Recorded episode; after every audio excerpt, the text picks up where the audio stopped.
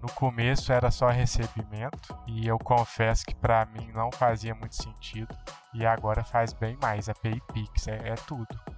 Pix é tudo ou é nada. Já que as APIs elas vão ser iguais para todos os participantes, o que vai diferenciar cada um deles é o quão estável eles são e o quão rápido eles conseguem informar o integrador, né? A gente tem uma estrutura de callbacks aí que está sendo construída, que a gerência net já trabalha há anos na API. E vai ser muito interessante essa questão do webhook, porque o usuário recebedor, ele deixa de consultar o PSP recebedor a todo momento, né? E passa a ser informado na ocorrência de uma liquidação. Se você tem aí um negócio que você quer oferecer a possibilidade de receber com o Pix, essa API vai te atender. Olá, bem-vindo, bem-vinda ao GNCast, o podcast produzido pela Gerência Net Pagamentos. Eu sou Evelyn Ramos e hoje a gente bate um papo sobre a API Pix 2.0 com nosso time de engenharia responsável pela implementação do pagamento instantâneo na Gerência Net. Nossos especialistas estão super engajados, trabalhando em regime home office para que a API Pix 2.0 ofereça a tecnologia mais avançada em termos de integração a você e ao seu negócio. Combinada à inteligência do pagamento instantâneo, a API Pix 2.0 é o que você precisa para efetuar transações instantâneas na sua empresa. Caso você também não tenha lido toda a documentação sobre a API Pix da Gerência Net, esse também é um ótimo momento para revisarmos juntos cada um dos endpoints do novo sistema. A nossa conversa hoje será mediada pelo Francisco Carvalho, gerente de projetos responsável pela implementação do Pix na Gerência Net. Convidamos também Sade Coimbra, supervisor de consultoria técnica, Jéssica Gava, consultora técnica, Túlio Oliveira, gerente de sistemas em TI, e Cecília Deveza, gerente de projetos. Lembrando que esse bate-papo também está disponível em nosso canal no YouTube, GerênciaNetBR. Agora é com você, Francisco. Até já! Obrigado, Evelyn. Bom dia, pessoal. Tudo beleza aí? Bom dia. Tudo bem? Bom dia, Bom Francisco. dia. Bom dia, pessoal. Bom dia, pessoal. Primeira coisa que a gente podia pontuar aqui é essa descontinuação da API de recebimento e a criação da API Pix com escopo maior. No começo era só recebimento e eu confesso que para mim não fazia muito sentido e agora faz bem mais. API Pix é, é tudo. Pix ou é tudo ou é nada.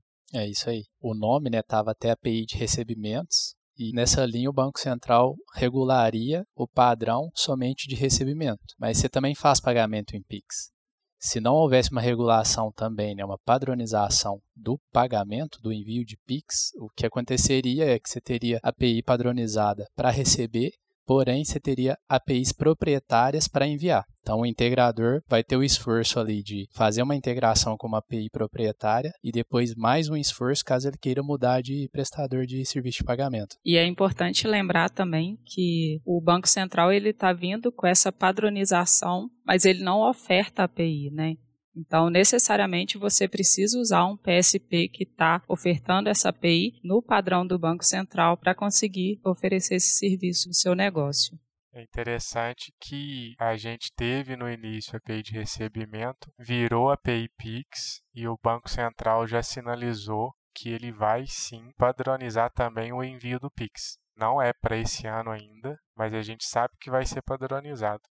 Isso já demonstra aí, provavelmente, que vão vir outras funcionalidades além dos recebimentos, mas ainda assim, mesmo tendo mudado de repositório, a gente só tem coisas relacionadas ali, endpoints relacionados aos recebimentos. Então, se você tem aí um negócio que você quer oferecer a possibilidade de receber com o Pix, essa API vai te atender. Se você precisa enviar pagamentos de Pix para alguém, essa versão ainda não vai te atender, mas provavelmente aí próximas versões já vai vir com essas funcionalidades. É, a gente fica até na dúvida, né? Até que ponto vale a pena a gente investir um esforço em fazer uma API de envio de Pix, sabendo que em 2021 a gente vai ter uma padronização. O integrador vai gastar esse esforço e depois reimplementar, né?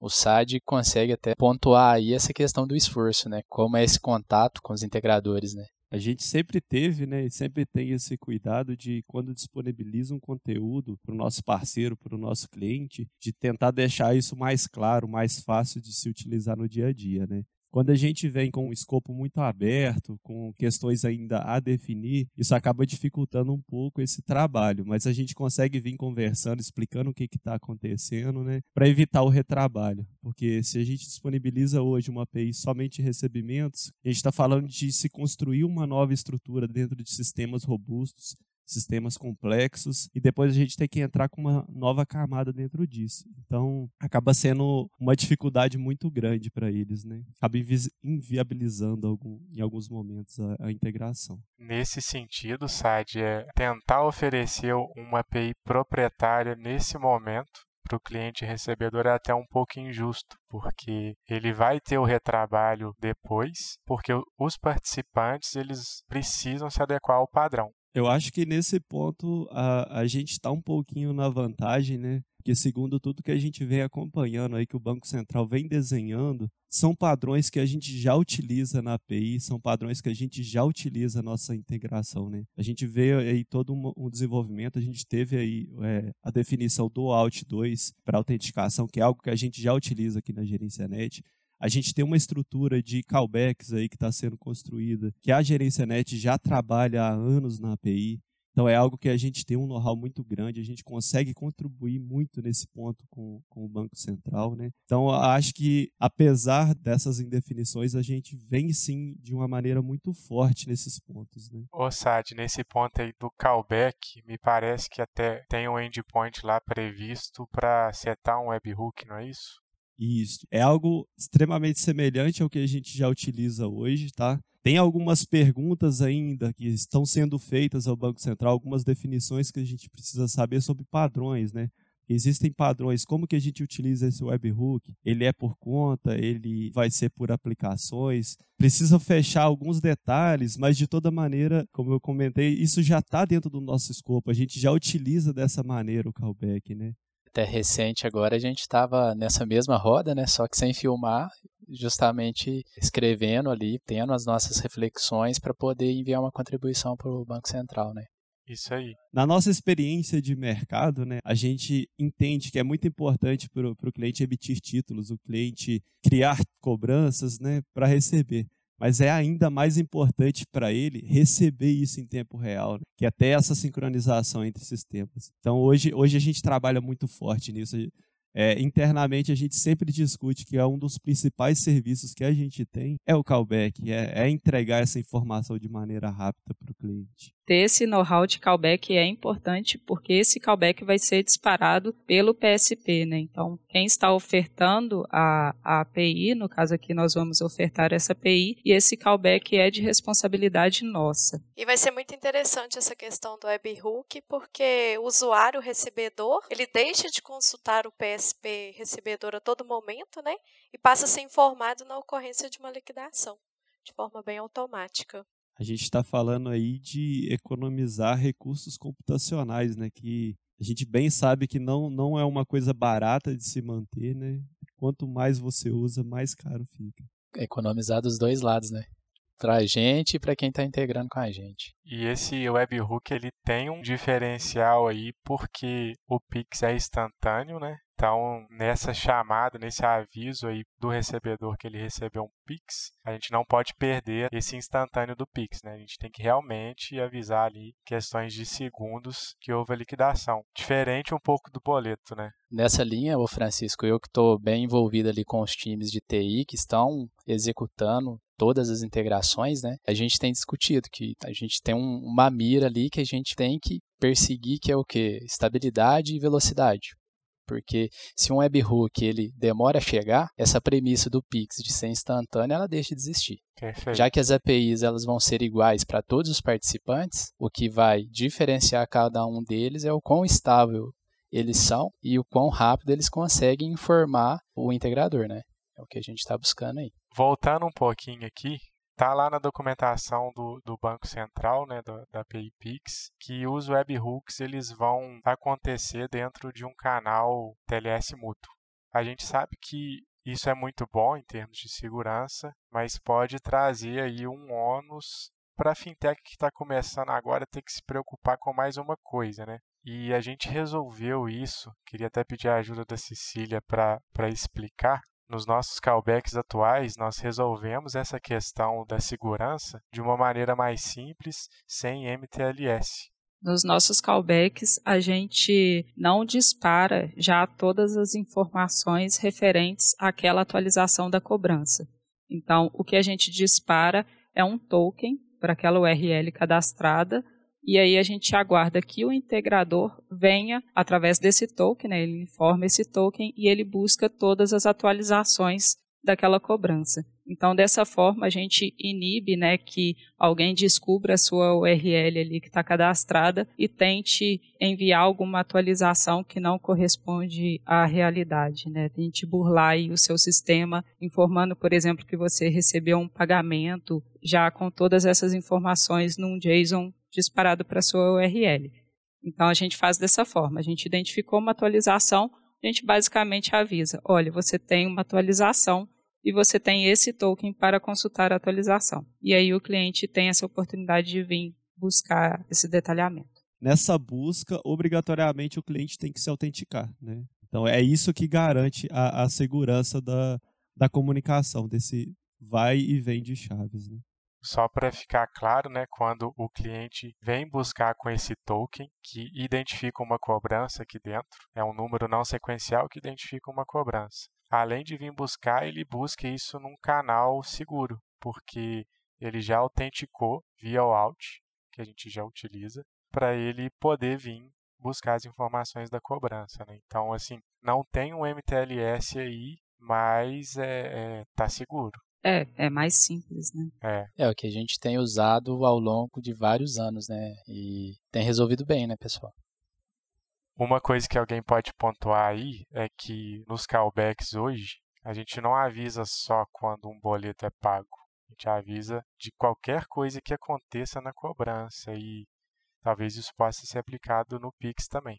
Na consulta a esse token, o cliente tem todo o histórico né, daquela determinada transação. Então, qualquer alteração de status, o cliente vai ser notificado. Né? Então, ele tem todo um histórico, tem um histórico completo daquela determinada transação. É, e não, não é só a confirmação, né? Então, o lado de lá pode fazer a automação que ele achar necessário. Então, além de um pedido pago, você vai receber um pedido não pago ou inadimplente. E aí você faz a sua automação, que seja bloquear o acesso à internet, bloquear o acesso a alguma catraca, né? Então, isso fica bem interessante. Será que a gente pode falar da, das credenciais? é, não foi definido ainda, mas é, o SAD já teve uma postura aí da gente aproveitar as credenciais, né? Isso. Talvez eu, como um, um integrador, eu ia querer saber, ô Jéssica, o SAD, aonde que eu pego essa credencial quando vocês lançarem isso? Vai ser uma tela nova? É ticket? É a mesma? É uma permissão nova, saca? É interessante para a gente centralizar coisas, né? facilitar integrações. Como a gente já citou, a gente já utiliza hoje o OAuth 2. Então, qual que é a nossa postura? Centralizar a mecânica de autenticação. Se a gente já disponibiliza hoje para o cliente, dentro da conta digital GerênciaNet, um ambiente específico para integração, que é o menu APIs, certo? Dentro desse menu API, a gente já disponibiliza para ele as chaves de integração, que é o Client ID e o Client Secret. Então, para a gente, segundo o que a gente enxerga, é muito mais simples que o cliente tenha o mesmo par de chaves de integração para qualquer um dos ambientes que ele utilize, para qualquer uma das integrações que ele utilize dentro da conta gerência net. Então ele vai fazer uma mesma autenticação usando as mesmas chaves e vai ter acesso a serviços diferentes, porque isso já é um padrão que a gente tem hoje. Então a gente está falando de, apesar de eu conseguir colocar outros serviços, outros endpoints, a gente sempre vai usar a mesma autenticação. Do ponto de vista de desenvolvimento, né, de construção de, de comunicação entre APIs, facilita muito. Inclusive, isso está previsto, SAD, no manual de padrões para iniciação do PIX, no item de jornada de adesão. Estou aqui com a versão 1.1. O Banco Central traz que cada PSP terá autonomia para definir essa jornada de adesão. Então, para os nossos clientes, né, já que a gente já tem toda essa esse processo já preparado, fica muito mais simples a gente permitir via sistema que o cliente continue utilizando aquelas mesmas credenciais que ele já utilizava na API GerenciaNet para também complementar com esses outros endpoints da API Pix. Como se o par de chaves ali ganhasse novos poderes, né? Ó, isso aqui que você já usa está funcionando. Você consegue emitir seus boletos, assinaturas. Só que agora você consegue também receber Pix. E esses novos poderes aí, é, a gente pode fazer uma analogia com os escopos, que o Banco Central já até sinalizou lá que o AUD 2 ele possui naturalmente scopes, que é basicamente isso, né? Nós vamos pegar isso e permitir que o usuário recebedor defina o que fazer com aquelas credenciais. O que você está me falando, Francisco, seria que o usuário ele vai ter esse poder de, de falar assim, olha, com essa credencial eu posso usar esse serviço? Seria algo mais ou menos nessa linha? Exatamente, Sad. Vamos até tentar exemplificar aqui para ficar claro, né? Quando a gente clicar para criar uma nova credencial de API, além do nome, vai ser possível determinar ali qual o escopo máximo daquela credencial, daquele par de chaves, que pode ter ali né, como escopo gerar um boleto, detalhar uma cobrança, enviar um Pix, gerar um QR Code. Isso tudo quem vai definir é o recebedor. Depois disso, credencial criada, escopo criado, quando um access token for gerado, para gerar esse, esse access token, né, o integrador também vai definir, dentre os escopos que ele definiu para a credencial, qual ele quer usar ali naquele momento com aquele access token. Então, isso aí é, é tem até algumas discussões no, no GitHub sobre isso, mas o que a gente sabe é o seguinte: dessa forma, fica flexível e a gente coloca na mão do recebedor é, a faca e o queijo, né? Após esse comentário sobre a configuração do webhook e como utilizar esses serviços vinculados a ele, acho que é algo interessante até pela experiência que a gente tem na utilização de webhooks, por essa vivência que a gente tem com, com o cliente, com as demandas, é, a gente conseguiu aí levantar uma discussão bacana envolvendo webhooks, tá? E aí eu vou pedir agora para o Francisco detalhar um pouquinho melhor isso aí para gente, tá? Para a gente faz muito sentido que o integrador ele possa, para cada par de chave que ele criar, definir um webhook diferente. Ou não, definir o mesmo. É algo que a gente gosta de deixar a decisão com o integrador. Diante disso, a gente até expôs para o Banco Central esse nosso ponto de vista, porque, embora a gente tenha margem para implementar desse jeito, a gente acredita muito que é importante isso estar definido na especificação para beneficiar o integrador. Né? Se ele um dia tiver que sair do PSPA para ir para o PSPB, ele não sofra com gargalos técnicos. fim das contas, o que a gente gostaria é que tivesse essa possibilidade de você gerar pares de credenciais dentro de uma mesma conta transacional e com isso, né, consequentemente, você poder ter URLs de webhooks diferentes, porque você poderia cadastrar uma URL diferente para cada par gerado. Isso poderia ser feito com a criação de várias contas transacionais, mas quando se fala em criar várias contas transacionais, você vem com outras complexidades, né? Você tem aí até fechamento contábil de outra conta transacional, simplesmente para ter uma nova URL de webhook. Então, talvez não faça muito sentido, sabe? A gente precisa manter essa possibilidade de pares de credenciais dentro da mesma conta transacional. Em termos de organização, né, do lado do integrador que está fazendo ali, talvez um cenário de microserviços, né? Ele quer definir um microserviço que vai trabalhar com boletos. Ok, ele vai ter ali a possibilidade de gerar uma chave que tem um escopo somente de boletos. Um outro microserviço que ele quer trabalhar com Pix. Define ali esse escopo para essas chaves que vão ser usadas nesse microserviço. Então, pensando num cenário bem ruim, houve uma invasão no, no sistema do integrador. Ele invadiu o sistema de boletos, aquela chave foi comprometida, porém, o atacante, né, no cenário ruim, ele teria acesso somente a boletos. Então, o ambiente Pix dele está protegido né, e vice-versa. Eu acho que é interessante falar de segurança, né? E eu acho que dentro do ambiente de, de TI, a gente está falando muito de microserviço, né? Que é aquela questão de ter partes do, do software específicas para um assunto, parte do software para outro assunto. Inclusive, a gente aloca profissionais que são têm expertise naquele assunto para conseguir construir o melhor daquela aplicação. E quando a gente está falando de scopes, de autenticação exatamente em pontos da API, a gente consegue tratar bem esse caso que você falou, tudo muito bem pontuado.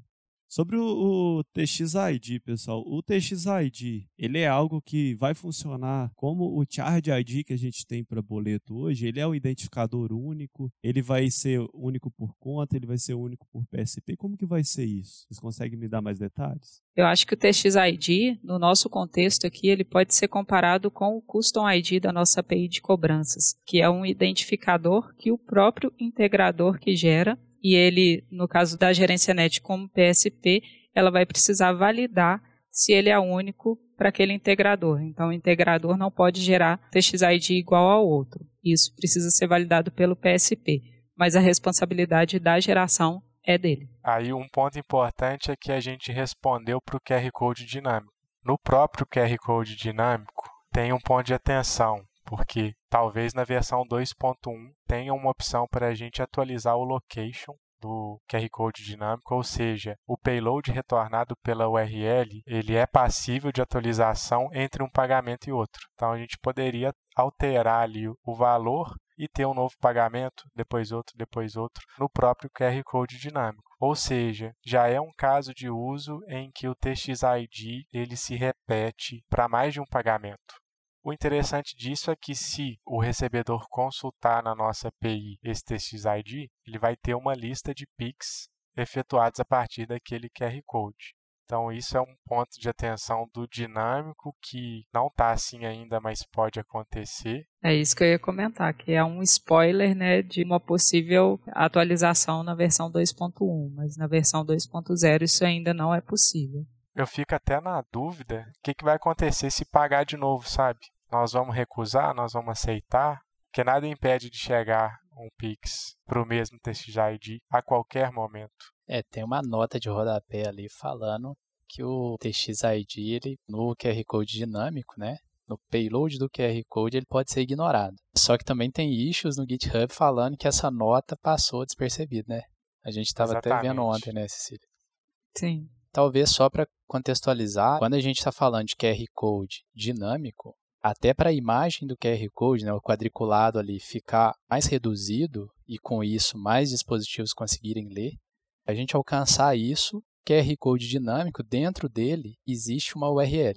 Então, assim, a imagem, se você descodificar ela, você fazer a leitura, você vai ver informações básicas e uma URL. E aí, quando o aplicativo do pagador lê, esse QR Code, ele vai ver que tem uma URL, vai pegar essa URL e vai acessar ela para obter mais informações. Assim, por isso que a gente fala que o dinâmico ele é mais para automações, né? Porque ele cabe mais informações nele.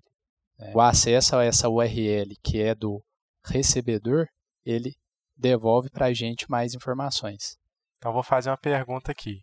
É possível garantir que um TXID seja único no QR Code estático? Faz sentido que seja único? Segundo o, o, meu entendimento, o Francisco, do QR Code estático, ele vai ser utilizado para aplicações com recebimentos em um volume pequeno e onde não se tem uma necessidade de sincronização daquele recebimento, tá? Então o que eu consigo enxergar é o que, que vai ser? Vai ser aquele cara que vai receber um título, ele vai abrir, por exemplo, o aplicativo do PSP e verificar que caiu lá um título naquele valor. Então, assim, ele vai ter a confirmação de que foi pago. Quando a gente fala mais aí do, do TXID, né, a gente já vai mais para o cenário do dinâmico, que é onde a gente quer sincronizar sistemas e a gente precisa de um instrumento para fazer esse espelhamento entre as duas aplicações, entendeu? No caso do QR Code estático, a gente nem teria como garantir que ele não se repetisse, porque o QR Code estático é gerado pelo próprio recebedor você não precisa utilizar uma API para gerar ele. Então, no caso de, dessa garantia de não se repetir, isso acontece só pela API, isso é feito pelo PSP, né, essa validação. Então, o integrador gera esse TXID e o PSP garante que ele não se repita para, no caso da geração do QR Code dinâmico. No estático, isso não acontece. No QR Code estático, talvez nem faça sentido TXID único por QR Code, porque os casos de uso são justamente para vários pagamentos através daquele QR Code. Por exemplo, uma padaria que queira imprimir um QR Code estático ali, colar na bancada, ela não vai ficar alterando o, o, conteúdo do QR Code. É aquilo ali, as pessoas vão passar e vão pagar a partir daquela imagem. Mas eu poderia ter uma dúvida, que é o seguinte, é, o dinâmico, eu como recebedor também sou eu que gero. Quando vocês falam o recebedor que gera, vocês estão se referindo que o estático, a pessoa recebedor pode gerar ele, e no dinâmico ele precisa da API GerenciaNet, ele precisa do participante direto. Seria isso? Na verdade, isso é uma dúvida até que é bem pertinente, né? Porque a diferença básica que o estático você tem aquele padrão, todas as informações pré-definidas, e o dinâmico ele não vai estar hospedado diretamente no recebedor, ele está hospedado no PSP, que é a gente que está garantindo esse dinamismo do QR Code. Então, quando o recebedor né, ele busca o QR Code, é aí que a gente entrega um novo QR Code para ele, contendo todas as informações foi o que o Túlio já comentou, que aí ele vai levar os dados básicos e no momento que o cliente lê o código, aí ele vai buscar todos os dados que estão contidos dentro daquele QR Code. Então, assim, né, para ler as informações do dinâmico, quem está na jogada ali é o PSP do pagador e o PSP do recebedor, né? Não tem banco central na leitura das informações, é isso, né? Então, eu só fiquei com uma dúvida no caso do estático, o TXID, ele, né, igual no exemplo que o Francisco falou de uma padaria, por exemplo. Uma alternativa seria a criação de vários QR Codes, né?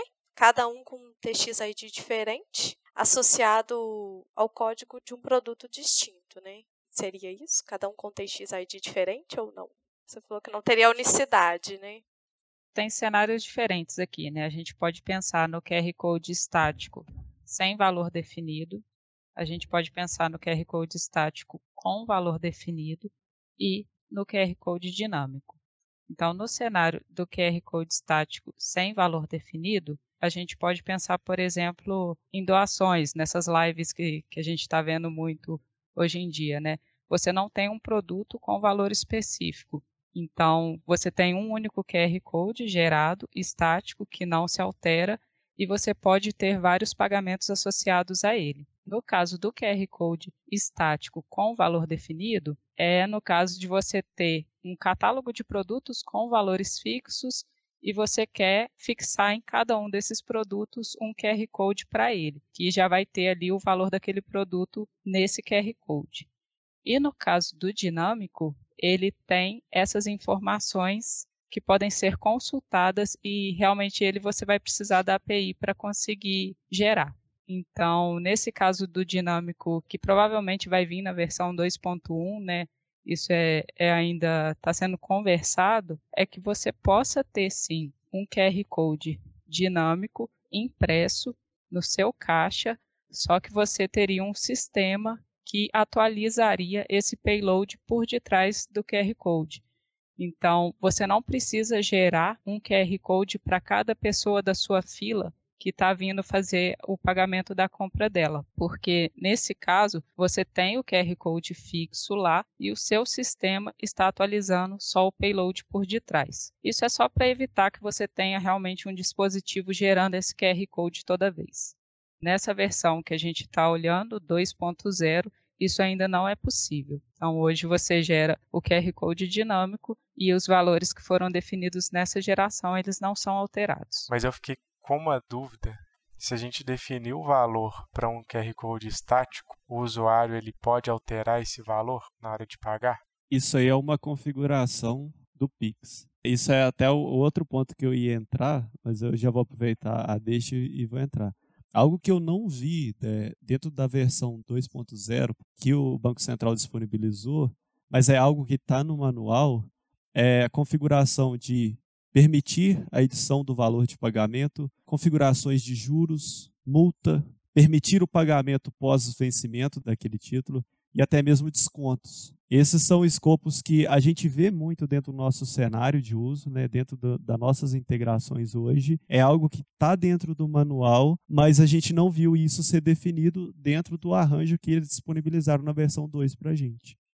Mas isso a gente está falando do dinâmico, né? Porque falando do estático, eu não vejo nenhuma forma da gente atualizar o valor dele, porque como as informações estão na, naquele QR Code mesmo, qualquer atualização, na verdade, vai gerar um outro QR Code. O QR Code estático, a gente nem sabe da existência dele.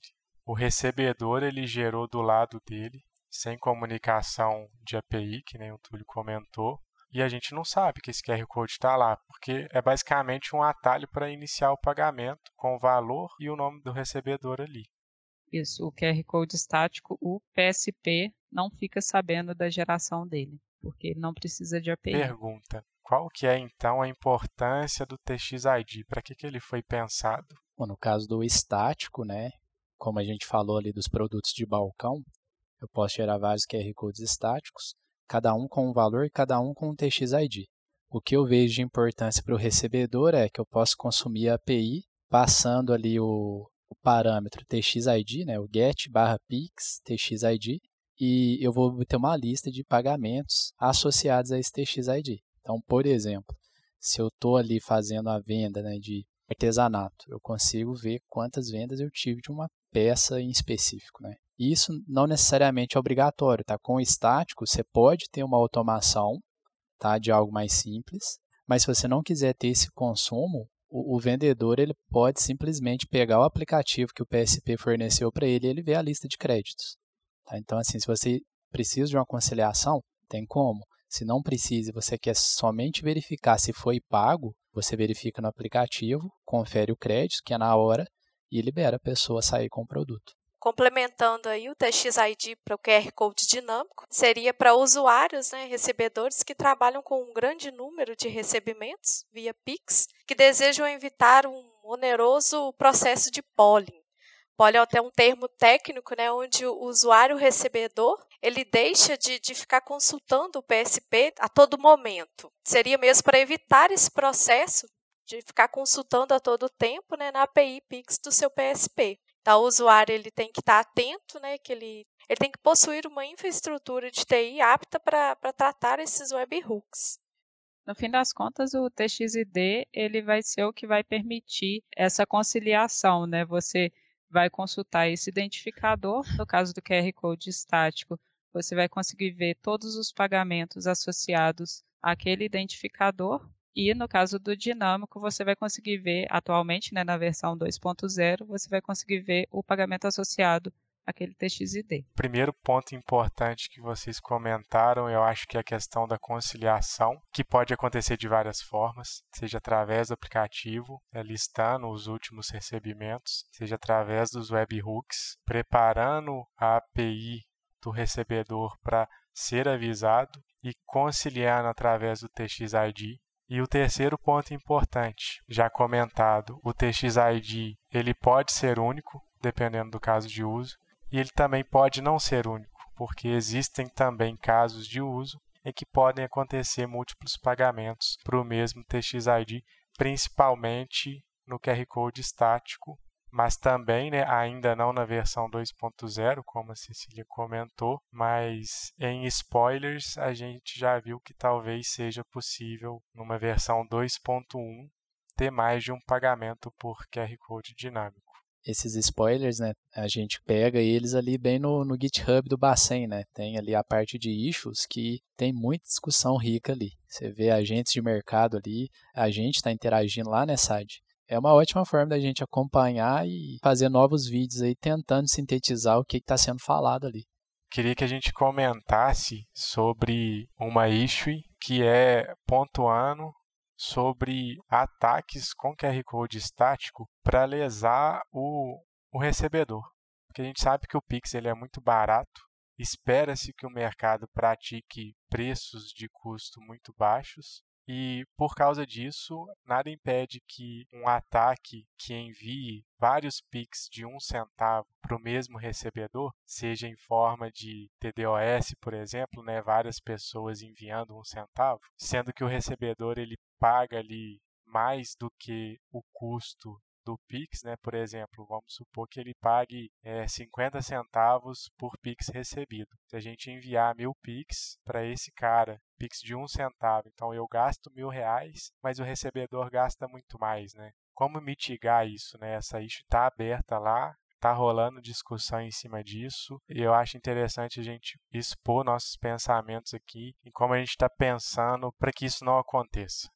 Acho que isso aí é, é interessante, Francisco, porque mais uma vez, é algo semelhante ao que a gente tem no, nos boletos, né? A gente não tem é, nada desenhado para controle disso do lado do Banco Central, a gente não tem nada dentro da PayPix que controle isso. Então, provavelmente, isso vai ser uma coisa que vai ser regulamentada pelo PSP. Então, a gente vai ter que ter mecanismos e mecânicas que impeçam esse tipo de comportamento, né? Se a gente viu um padrão de ataque, a gente vai ter que bloquear. Então, eu eu acredito que é algo que a gente tem que trabalhar dentro do, do desenvolvimento do PSP, dentro da nossa PayPix. Né? Agora, isso não é novidade, né, Sade? Que nem você pontuou aí, já acontece com o boleto, né? Sim, a gente já tem mecânicas hoje de limitações de emissão no boleto, justamente para evitar que, por alguma falha em um sistema, por exemplo, né, em um bom cenário, se um sistema roda alguma rotina de emissão em loop hoje, a gente trava isso do lado de cá. A gente fala, mas por que você está emitindo tanto título para esse cara? Até para evitar que você acesse lá a sua conta bancária e no seu DDA tenha lá milhares de títulos para serem pagos. Né? Então a gente está protegendo o cliente final a gente está protegendo também o emissor, né? Porque o emissor também está ele está sujeito a, a, esse tipo de falha né, no, no, sistema que pode gerar um loop.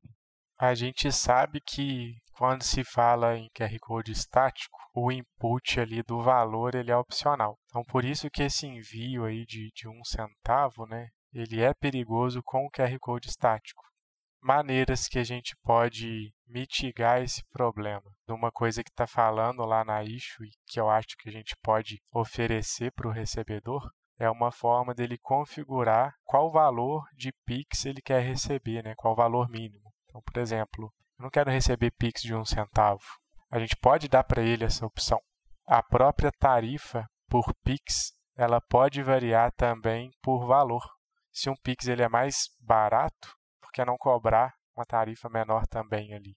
Nesse caso aí, Francisco, mais uma vez a gente está falando é de uma configuração no PSP, certo? Então, a gente entra mais uma vez na parte da, da integração Pix que está aberta, onde o Banco Central ainda não definiu, não falou nada sobre. Então, é, é importante a gente sempre estar tá de olho, conversando com quem quer usar o serviço, conversando com quem está chegando para integrar com a gente, para a gente conseguir visualizar esse tipo de, de possível problema e mitigar ela antes de acontecer. Né?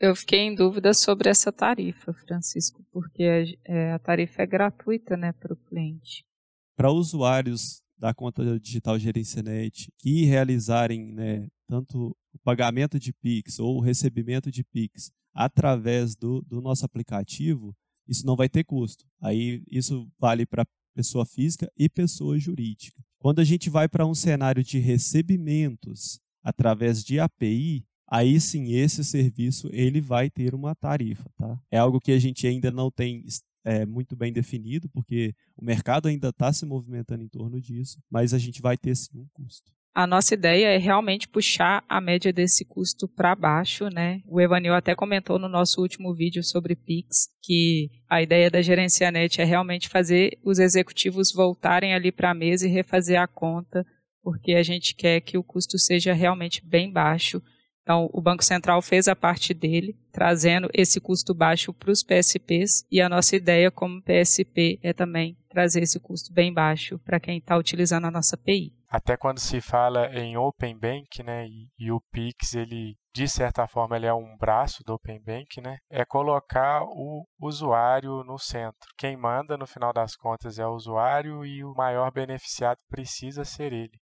Então, nós, como participantes direto desse arranjo, a gente precisa ter essa responsabilidade de repassar o melhor custo possível para esses usuários, né? Embora a gente converse de tarifa, custo do Pix, a gente sabe que tem que ser uma tarifa baixa, né? É nossa responsabilidade como participantes do arranjo abraçar essa ideia de que o Pix ele tem que ser barato, só que a gente sabe também que o Banco Central já disse que vai editar uma norma específica e detalhar onde que o uso do Pix ele pode ser tarifado para as pessoas jurídicas. Eles não deram prazo para isso, não houve essa publicação, até causa uma certa ansiedade na gente, né? A gente quer saber dessas definições, mas é algo que ainda está por vir. Nessa linha dos issues, né, algo que a gente levantou aqui, a gente discutiu internamente, a gente já levou lá para o Git do Banco Central, é a questão das migrações hoje de conta de recebimentos. Hoje eu estou com o PSPX, eu quero ir para o PSPY, eu já tenho todo é, mapeado, né, toda uma mecânica de como se solicita, como que é feita essa parte entre PSPs, como que acontece toda a parte de transição. Mas algo que está em aberto, segundo o que a gente conversou, é como que é feito o gerenciamento de PICs emitidos anteriormente à migração, no PSP X, no caso, né? O que, que acontece com esse Pix? Como que ele vai ser mapeado no novo PSP? A gente vai ter alguma comunicação nessa linha? Vai ser notificado? Tem alguma sincronização possível? Ou não? Vai aqui... ter que reemitir, né? Isso. Como Sabe, que vai né? ficar? Esse Pix que foi emitido no, no PSP anterior, ele se perde? Ou ele continua ativo, só que ele não vai ser listado? Como que fica essas questões, né? E quando a gente vai para um cenário de integração, isso ainda fica um pouco mais complicado, porque como que a gente vai repassar uma confirmação, né? A gente vai passar isso para a aplicação seguinte, sendo que a gente não tem uma URL cadastrada, que a gente não tem um webhook cadastrado aqui dentro do PSP. Como que isso fica, né? Então essa é uma questão, acho que ficou um pouco aberta para a gente também. Nós levantamos essa questão até porque hoje, aqui na nossa EPI, né, nós temos esse cenário que é bem comum entre os sistemas né, integrados, onde um cliente ele deseja migrar de um sistema para o outro. Então é bem comum essa dúvida do- dos próprios clientes, onde eles desejam ter o conhecimento de como eles fazem essa migração, se é possível. Então, por isso nós levantamos essa questão para saber se no Pix também teremos essa possibilidade e como será feita essa migração. se a gente está tendo uma padronização de API justamente para que o integrador não fique preso a um PSP, é importante que a gente conheça esse funcionamento quando você resolver migrar de, da API de um PSP para outro, como que vão ficar suas cobranças PIX já emitidas. Né? O SAD e Jéssica, nessa linha de migração, a gente precisa destacar alguma coisa, se é migração de PSP ou se é migração do sistema integrado. Então, por exemplo, o provedor, quando ele está migrando, ele não está migrando, saindo da gerência net e indo para outro lugar. Ele está simplesmente mudando a camada que integra com a gerência net. Exatamente. Seria a migração mesmo do PSP, né? A dúvida ali é mais em PSP mesmo, né? Isso mesmo. Sair de um PSP e migrar para outro e mantendo todos os títulos que já foram emitidos naquele PSP.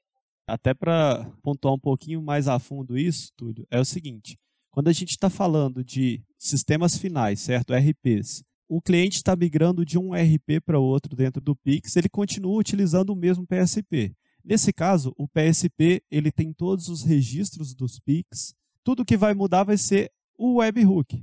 Vai ter uma alteração muito provavelmente no webhook que está sendo utilizado de um RP para o outro, mas é algo que é gerenciável porque a base de dados já está cadastrada dentro do PSP. Mas quando a gente está falando de uma migração de PSP, a gente está trazendo esse novo cliente que venha com um RP que já integra né, diretamente, já estava sendo usado ou não, mas como que fica essa base entre PSPs? Porque o PSP que ele usava anteriormente, ele tem o cadastro lá das URLs, ele tem o cadastro de todos os PICs. Ele sabe comunicar isso.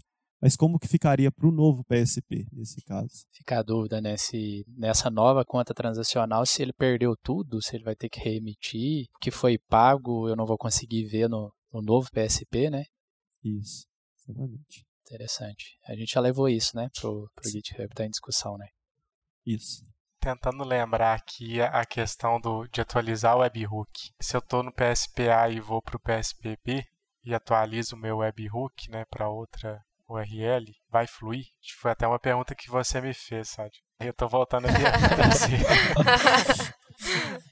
Isso aí não vale não, cara. Eu acho que a, a maior complexidade nesse caso é que a gente vai receber, a gente vai pegar, né, a partir do momento que for o PSP ativo desse, dessa conta, é, a gente vai pegar esse dado de uma confirmação dentro da API e a gente não vai, a gente vai tentar sincronizar ela internamente para disparar o callback e não vai ter ela aqui dentro da base de dados. Essa, essa que, é a, que é o ponto É que, é, mesmo. que não fecha a questão.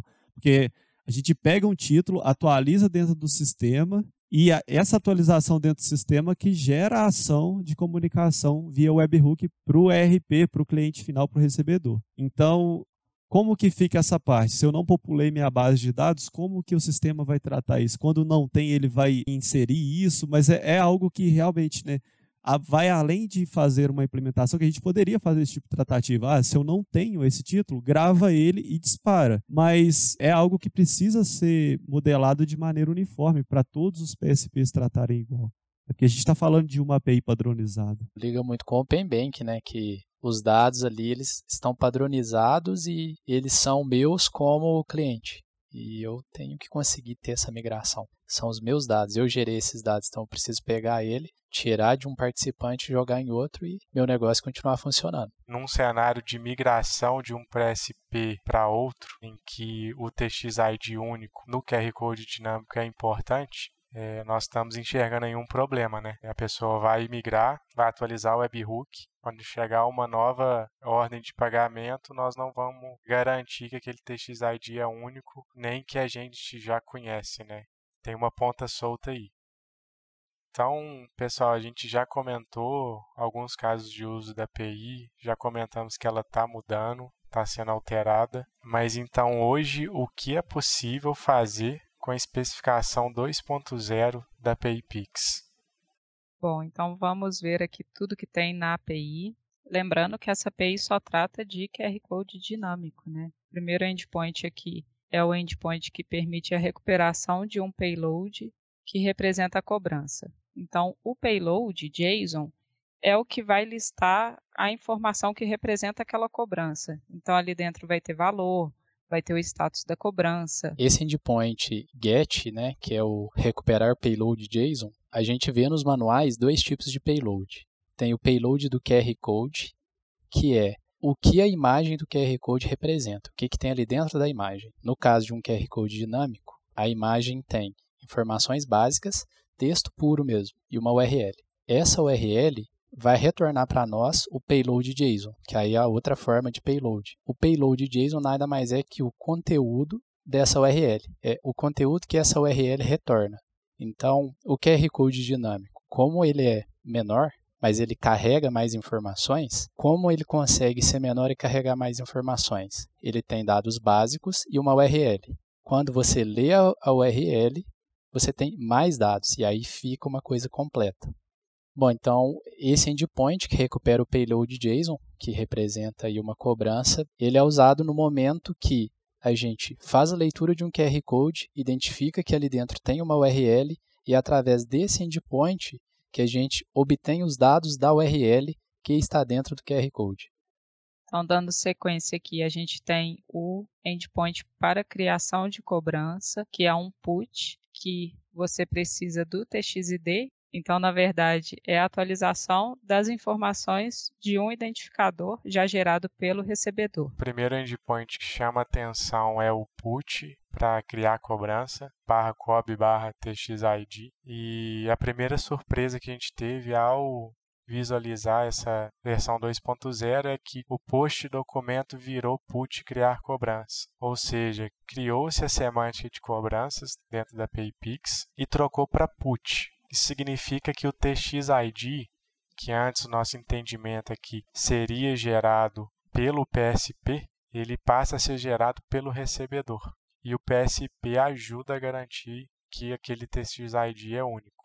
E aí até uma, uma interpretação de por que está vindo como put, né? É que pelo que está desenhado, a gente já interpreta aquele TXID como sendo a cobrança e a gente insere dados dentro daquela cobrança. Né? A gente recebe a cobrança do recebedor, insere dados nela e manda para o Banco Central.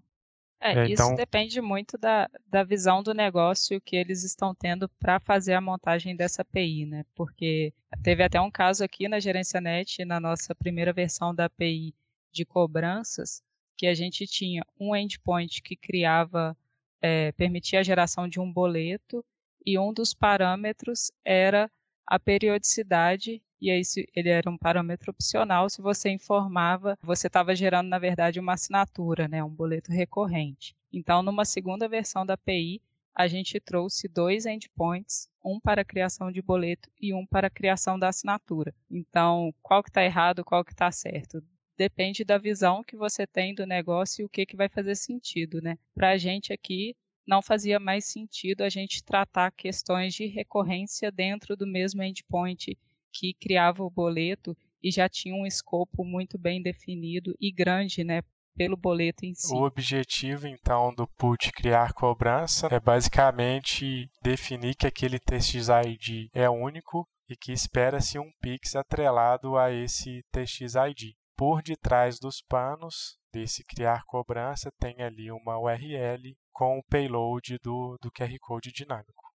Indo para o revisar cobrança, ele permite ali atualizar informações da cobrança criada lá no put a diferença aqui é que não estamos falando de um novo TXID, né? o TXID já existe e ele já é único. Então, como parâmetro obrigatório desse patch é passar o TXID e as informações de cobrança daquele TXID vão poder ser atualizadas. Por exemplo, o status da cobrança, o valor ou a própria chave.